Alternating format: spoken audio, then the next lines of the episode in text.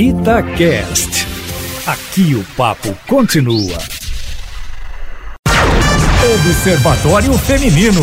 Olá, muito bom dia. Eu sou Mônica Miranda e já estamos começando o Observatório Feminino deste domingo, 13 de setembro de 2020, com elas. Alessandra Mendes, bom dia. Oi, gente, bom dia. Eu quero fazer uma observação. Vocês não estão vendo, mas Mônica Miranda trouxe um caderno desses de arame. Escrito Esti caneta. Estilo Mona Lisa Perrone, que vai para a CNN e fica com aquele cadernão, assim, de 10 matérias. Mônica, adorei. Você sabe que, primeiro, bom dia, Fernanda. Bom dia, bom dia para todo mundo que está na escuta. Sabe por que, que eu tô com esse caderno aqui? Exatamente pela Mona Lisa.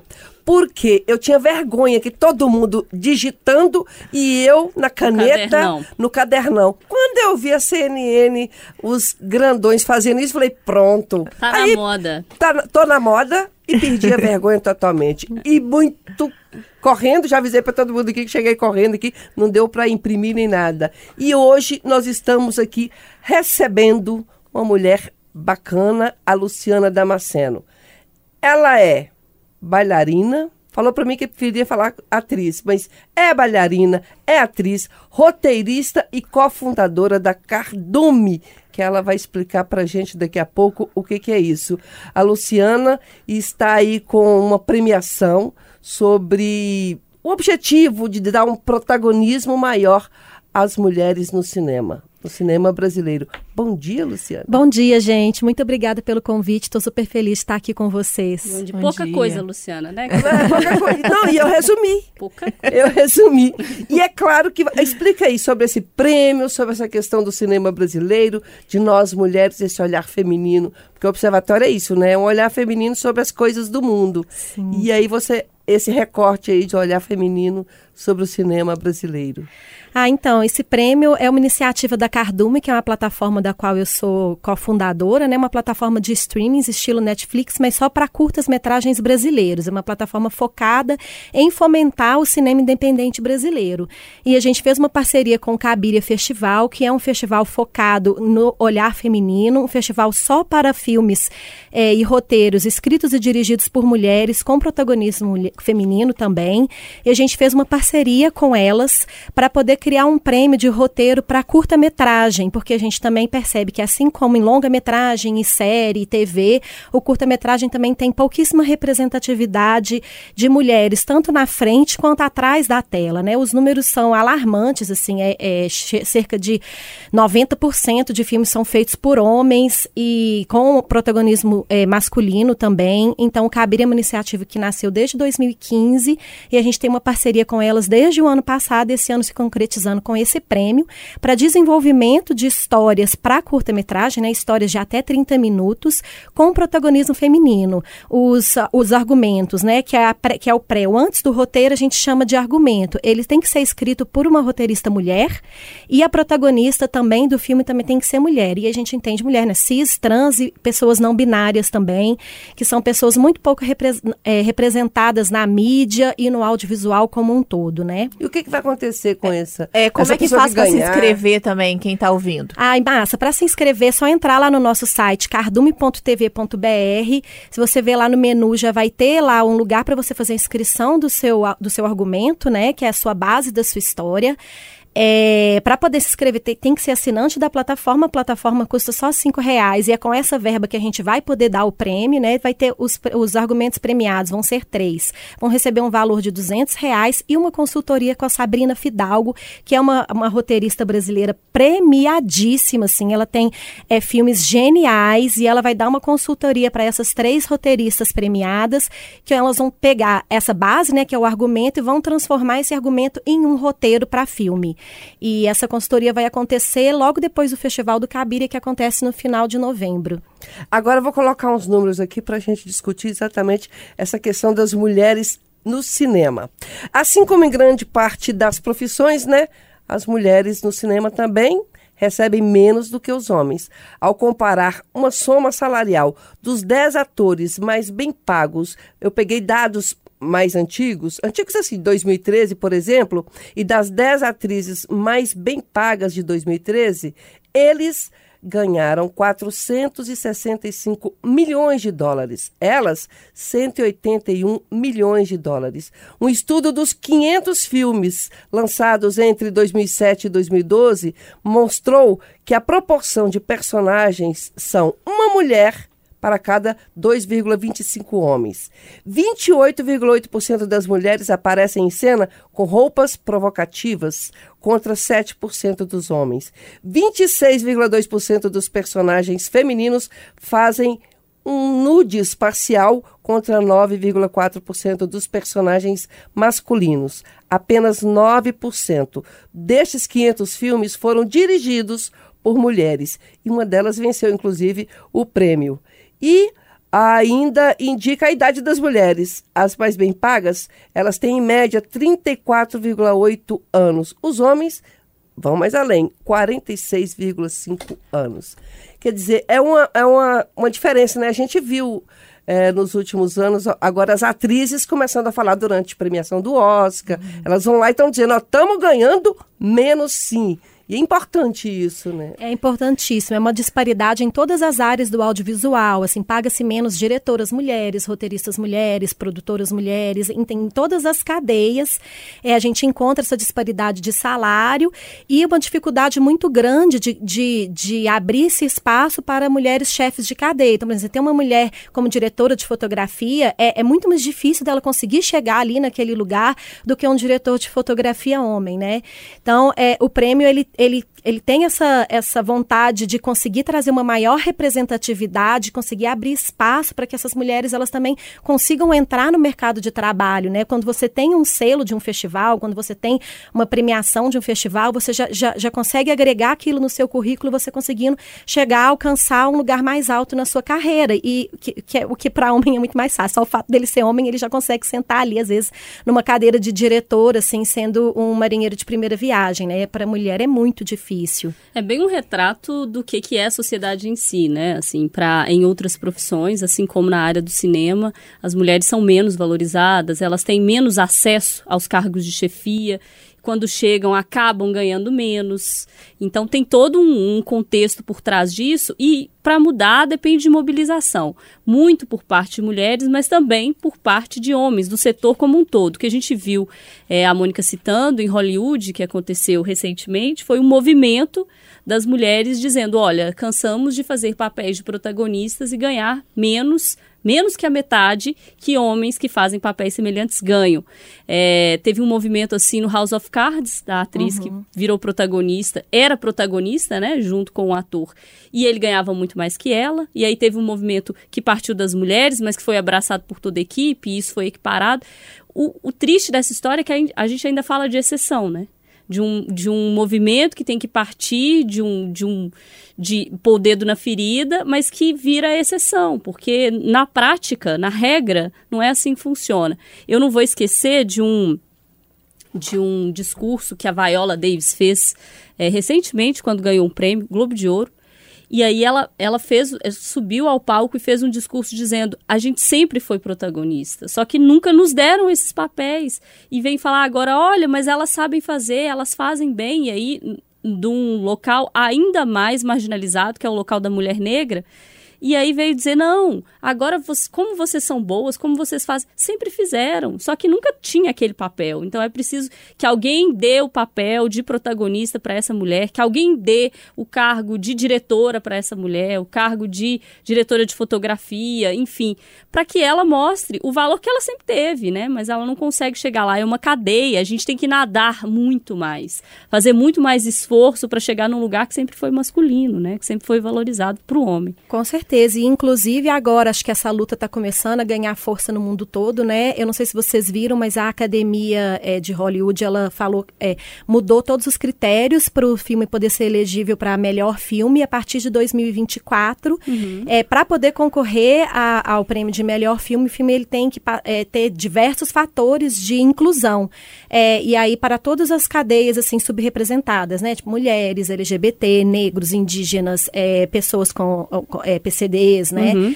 E, são uma lista enorme de critérios, tanto para dar estágio, tanto de, de, de, porcentagem de pessoas trabalhando naqueles filmes, de, de protagonistas, de que tem que ter protagonistas das, de, de todos esses gêneros subrepresentados, uhum. isso já para o Oscar de 2024, porque senão não vai poder concorrer ao prêmio de melhor filme. Pois é, e eu não vou esquecer que no último Oscar é, teve uma crítica grande porque não tinha nenhuma mulher indicada a melhor diretor, né? Todos uhum. os indicados como melhor diretores eram homens, não tinha nenhuma mulher. Ah, não, é porque não tinha nenhuma mulher que fosse. Não, tinha. Tinha sim. Então, assim, a gente precisa falar sobre isso, entender o problema até para conseguir resolver ele, né? Acho que a gente está caminhando, como em todas as outras áreas da sociedade, a gente está caminhando devagarzinho. Só da gente estar tá aqui hoje falando sobre isso, né? Quando que você imaginar que a gente estaria aqui na rádio discutindo sobre a representatividade da mulher no cinema?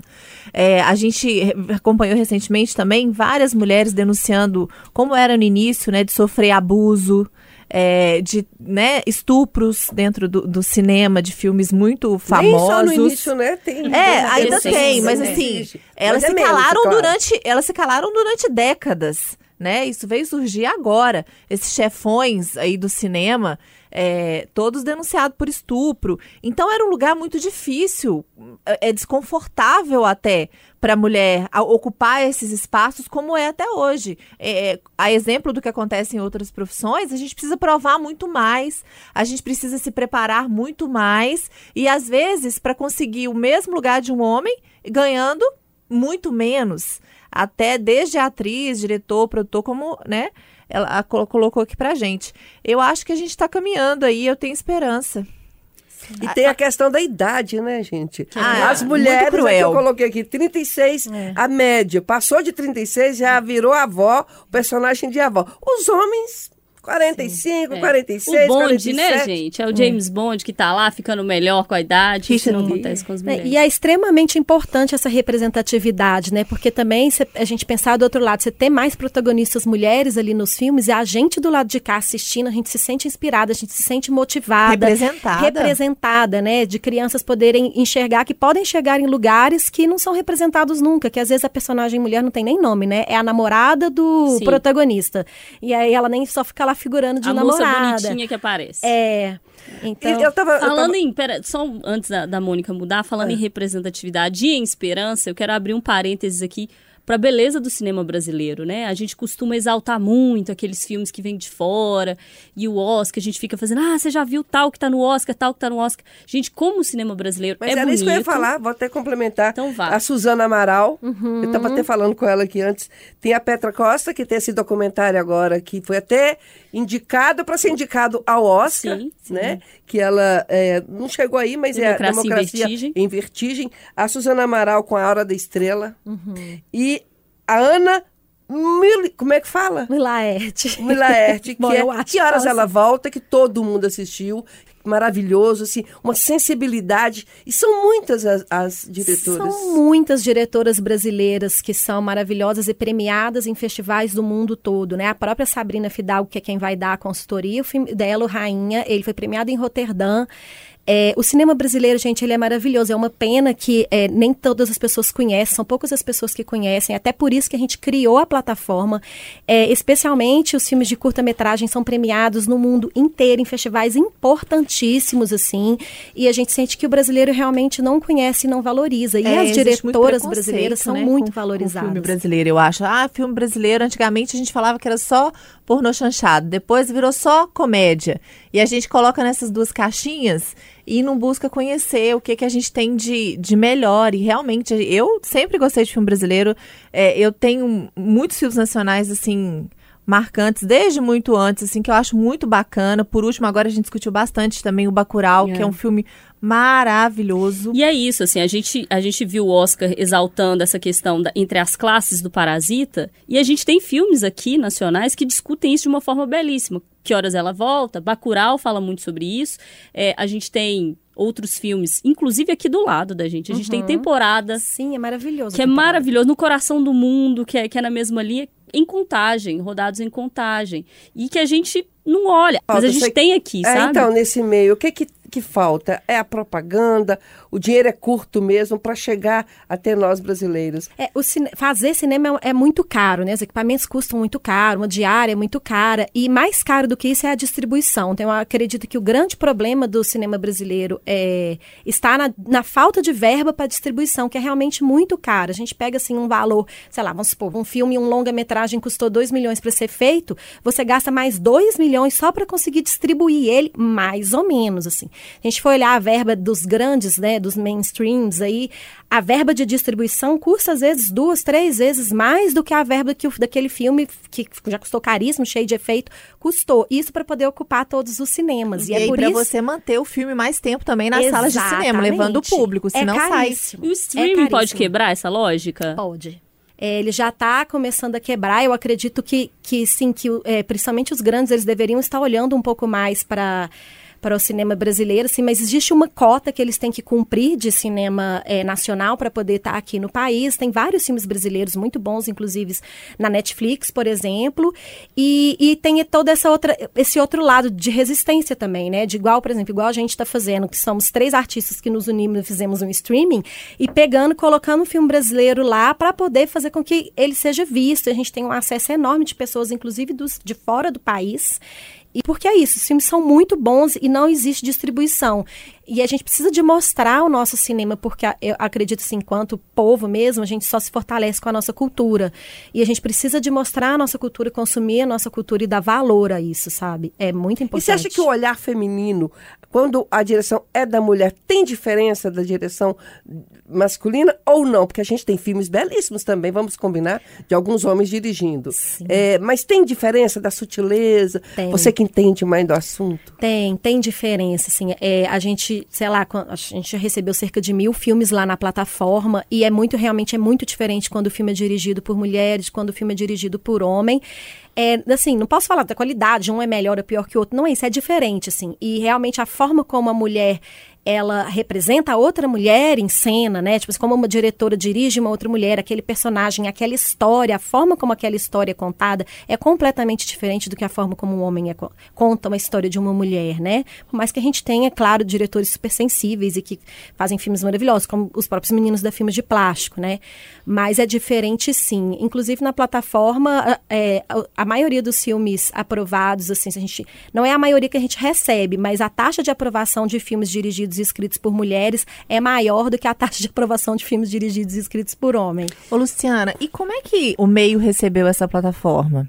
Bom, tá, a gente está bem do começo ainda, né? A gente lançou no final do ano passado, aí logo veio pandemia, assim, então é, a gente conseguiu fazer uma propaganda muito intensa, assim, mas é, a gente cresceu muito rápido, tipo, em redes sociais, nós estamos com uma rede com mais de 10 mil, acho que 10 mil seguidores, 10 mil seguidores, assim, super rápido.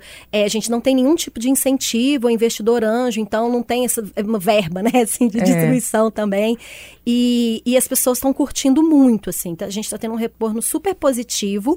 A gente acredita que até é, rola uma resistência até dos próprios produtores, às vezes, assim, ah, mas é filme independente. E, mas aos pouquinhos a gente vai chegando. E é triste falar isso, né? Que as pessoas do próprio meio às é. vezes não valorizam aquilo que próprio faz, né? Mas a gente está chegando, assim, é um a gente é resiliente. Dentro do negócio. É independente. É, não é. deve ser bom. Acontece. Acontece bastante. Gente, já que é o dia do parênteses, eu vou, eu vou com outro parênteses aqui. A discussão, ela é tão importante porque a gente está falando de, de um elemento que é cultura, né? Cultura é educação. E aí eu quero chamar a atenção para os nossos ouvintes para esse momento em que a gente vive, em que a cultura, ela mais que não valorizada, ela é desvalorizada. A gente vê, por exemplo, falta de recursos, o orçamento sendo reduzido, a secretaria que foi ministério virou o que virou, né? Virou uma, uma briga é, ideológica que não se investe em nada, não se discute nada, é, não se preocupa com a cultura que é essencial. É óbvio que a gente está num momento de pandemia, que há um investimento grande em saúde, de retomada da economia, mas a gente não vive só de saúde, a gente vive de educação, a gente vive de cultura, e cultura é marca do povo. Então, assim, eu acho que a gente precisa valorizar o cinema, e valorizar o cinema passa por recurso, e recurso do governo, porque eu pago imposto e eu quero consumir cultura. E esse imposto ele tem que vir refletido em serviço do governo. Então, assim, todas as vezes que a gente entra naquelas velhas discussões, né, tão batidas de Lei, Lei Rouanet, de mamata, de artista, de não sei o que, a gente tem que pensar que a gente não é formado só por regras rígidas, né, que serviço de saúde, educação é essencial, mas a gente precisa de cultura e cultura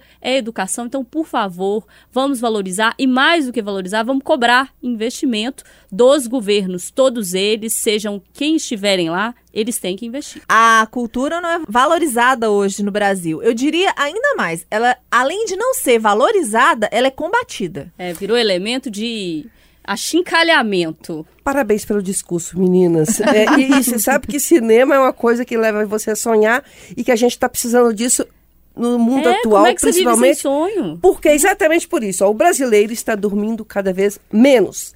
É o que mostrou aí um estudo de duas universidades federais que mostra que a média de hora dormida nos últimos 40 anos caiu muito e com a pandemia piorou. Muitas pessoas dizem acordar mais cansadas. A pesquisa mostra que na década de 80, 70% da população brasileira dormia em média 7 horas e 40 minutos por noite. Hoje, 6 horas e 50 minutos. Ou seja, 50 minutos a menos a longo prazo é terrível para a saúde, principalmente pela queda da imunidade.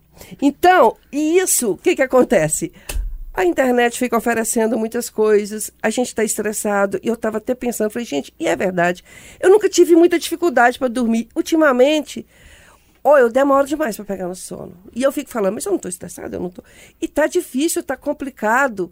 E aí tem que ficar vendo filmes para poder entrar naquele sonho e ver se consegue dormir. Mas está difícil. Vocês estão tendo essa dificuldade? Muita dificuldade. Eu antes chegava em casa, sei lá, jantava, tomava banho, 10 horas da noite eu estava morrendo de sono, dormia. Hoje em dia eu não consigo fechar o olho antes de duas da manhã. Faz, tá fazendo alguma coisa? Ah, tento meditar, Dá tento. nada. É, aí, aí outro dia eu fiz é, meu mapa astral, aí o astrólogo falou assim: olha, se chega de noite, você não vai ler mais, você não vai fazer nada que estimula a sua criatividade, você vai só fazer coisa para te relaxar e tal. Então, se você, exemplo, você gosta muito de filme, nem filme mais você vê, porque senão você não vai Não, conseguir então eu tô fazendo tudo errado. dormir. E não, mas não adiantou também. Eu, duas horas da manhã ainda tô lá ligadona, assim, morrendo de sono, mas ligadona. Não tô conseguindo dormir, tá difícil mesmo. Eu sou da turma aí dos zumbis. Gente, eu não durmo. Tá difícil demais. Eu, eu chego ligada no 380, assim, louca, e aí a cabeça não para de funcionar, porque por mais que você tome banho, que você tente relaxar, você fica pensando em 358 coisas, a televisão só vem piorar a situação, porque aí você vê uma notícia, aí você sofre, aí você vê um negócio, aí você sofre, aí você vai, você vai sofrer, sabe isso? Você vai acumulando. Eu acho que é, é um processo cumulativo mesmo, que a pandemia trouxe com mais fervor, né? Você vai juntando, alimentando e juntando e alimentando. Você não sabe o que, que vai ser amanhã e depois de amanhã e mês que vem. Será que vai ter isso? Será que vai ter aquilo? E você vai unindo isso tudo, seu corpo vai absorvendo e realmente não dorme. Eu não consigo pregar o olho antes das duas. E acordo cedo porque tenho aula, e aí, minha filha, já viu, né? Haja, haja, como é que Essa é chama? minha Bepantol preocupação. pra passar aqui pra Mas não nem é ter. questão de olheira, gente. É o Olheira. que tá falando, os médicos estão falando. É a sua imunidade É. que começa a cair. Ao longo dos meses, anos, você não conseguir, você com 50 minutos, uma hora a menos de sono, isso é muito Não, e prejudicial eu sou a pessoa saúde. que dormia 10 horas, assim, tranquilamente. Tranquilamente, 10 horas Tipo seguidas, assim, assim. quando a gente é solteira, a gente tá Não, horas. o meu problema não é dormir, não, gente. Meu problema é acordar. Eu durmo 10, 14, 24. Ai, que inveja, senhor. É, Tá durmo. É, e aí meu marido, de vez em quando, quando eu durmo mais de 12 horas, 24 horas, ele fala assim: quer um sorinho aí? Vai acordar, não? quer um sorinho aí? Aquela que você levanta depois de tanto que você dormiu, você vai fazer xixi até dói, assim, porque eu não acordo pra fazer xixi, não acordo pra beber água. É, eu só acordo, Abduzida, olha, a né, mulher não? fora da curva. É, foi abduzida. Olha assim, aí eu viro pro lado e durmo de novo, e se não deixar, eu durmo. O meu problema não é dormir, o meu problema é acordar, gente, Ah, eu- porque eu falo, dormir é a melhor coisa da vida. Não, que é bom é, mas eu tenho problema, É estou tendo difícil. problema de vez em quando para dormir e estou tendo problema para acordar, porque aí eu fico com preguiça de acordar, ó. Acho que todo mundo, ah, queria dormir mais um pouquinho, não estou podendo. É. Com certeza. É porque a vida é difícil, minha filha. Falando em vida difícil, Mônica, essa O semana. tempo acabou rapidamente, nós vamos Então, falar agora essa do... semana a gente é, teve a convidada na live, que foi a Dayana Garbim, que contou pra gente um pouquinho da trajetória dela, da história do livro mais recente que ela lançou agora em agosto, que a vida perfeita não existe. Então, já não adianta dormir, acordar, atrás uma felicidade que não, não tem, porque, né? Manda real aí pra gente, Dayana. É, as pessoas que estão lendo é, me perguntam se eu escrevi ele durante a pandemia, porque a gente fala, eu falo aqui de sentimentos, de dificuldades que se encaixam perfeitamente nesse momento que a gente está vivendo. Mas é muito curioso porque isso se encaixa em todos os, os momentos da nossa vida. É que agora, diante de tudo isso que a pandemia nos coloca, a gente está mais ainda, né, diante do nosso tédio, do nosso vazio, das nossas frustrações, do não poder sair de casa, do querer fazer as coisas. E como é difícil se deparar com isso, né? A vida vem dar uma rasteira na gente que a gente não imaginava, né? O Cortella, o professor Cortella, tem uma frase que está no meu livro, que ele diz assim: quem diz que é feliz o tempo todo não é feliz, é tonto. E eu acho interessante, porque assim, é, é, a, a gente está tentando enganar nós mesmos, porque a vida não é feita o tempo todo de momentos felizes. Só que às vezes a gente imagina, por algum motivo, que a gente vai alcançar isso. Ah, eu vou ser feliz no dia que eu não tiver mais problemas, não tiver mais dores, o dia que eu tiver X dinheiro, a casa X, o carro X. E aí a gente está sempre jogando a nossa felicidade para um momento futuro. E vivendo infelizes o agora, e lamentando o passado. E é exatamente como você disse. É, e eu acho realmente que a pandemia pode nos mostrar isso agora como a gente sente falta de coisas que eram corriqueiras da nossa vida e que a gente não valorizava tanto. Um jantar com amigos, uma conversa, uma ida a um bar, um, um contato com a família que a gente ficou impossibilitado agora e, e sempre que a gente perde, a gente valoriza. Então, que a gente possa aprender isso, né, com essa pandemia, o como esses momentos fazem falta e nos trazem a felicidade genuína, esses episódios de felicidade, né? E aí, gente, a próxima live vai ser só na outra terça, porque terça agora não tem, tem, tem Observatório Feminino na live. Começou é. aí essa benção, né? Mas, mas o horário eleição, é o mesmo. política, mas é... Vamos ter lives com os pré-candidatos, então, Isso. no Instagram da rádio. E aí a gente tá com a live suspensa essa semana, mas aguarde a outra, tá? Porque Toda vamos ter terça. uma DR pesada. Toda terça, no é. Instagram, nove da noite, estamos nós. E aqui no ar. Belas e maravilhosas. Agora vamos falando explorar com vocês. mais a Luciana? Agora, a Luciana, já estamos nos dica. despedindo. e ela vai falar agora, falar mais sobre Onde é, a gente stream, acha, onde, onde acha. acompanha Massa. a plataforma de streaming. E deixa também uma dica de filme. Domingo, né, gente? Quem sabe a gente não vê ah, um pode legal. deixar. Diga aí. Bom, a plataforma para você acessar é cardume.tv.br. A assinatura custa só cinco reais. É mais barato do que uma breja no centro, né? Bem mais. e... Bem mais barato que o arroz. Ó, ó. muito mais. Depois que você faz o acesso ao seu cadastro, né? Funciona como, como a Netflix. Funciona, você vai ter lá mais de 100 filmes no catálogo, todos filmes brasileiros de curta-metragem. Então, os filmes têm até 30 minutos. Então, se você está com tempo, você consegue maratonar vários. Ou se você está com pouco tempo, você vai ali. A gente tem filme de até de um minuto, que é são, uma animação maravilhosa, inclusive chama Interrogação. É, vou deixar uma dica aqui para vocês para o final de semana. Tem uma dobra na uma estante de filmes na plataforma que chama Estante é, da Seleção Cabiria, que são sete filmes dirigidos e protagonizados por mulheres, escritos, dirigidos e protagonizados por mulheres. A gente tem lá o MC Jazz, é, o Estado Itinerante da Ana Carolina, que é daqui de BH, premiadíssimo no mundo inteiro. Tem o Libertador. São sete filmes maravilhosos. Pode, pode nessa indicação aí para o domingo que esse filme vai ser massa. E toda quinta-feira, dentro da plataforma, a gente faz uma sessão de lançamento com dois filmes e debate com as equipes dos filmes, convidados, de acordo com a temática. Toda quinta-feira às 19 horas. Então é o mesmo caminho. Só entrar, acessar o seu login e já vai estar lá a sessão de cinema online. Então a gente uhum. assiste dois filmes e logo depois tem o debate. Já estamos seguindo no Instagram, arroba cardumicurtas. E segue também a gente lá no Instagram, arroba Observatório Feminino Itatiaia. Segue ah, lá, por favor, galera. Luciana Damasceno, bailarina, atriz e roteirista Haja e muitas coisas mais. Coisa. Obrigada, querida, pela sua participação aqui no nosso Observatório Feminino. Gente, muito obrigada pelo convite. Foi um papo maravilhoso. Estou super agradecida de ter participado. Um beijo, gente. Tchau para vocês. Domingo que vem a gente está de volta. Beijo, tchau.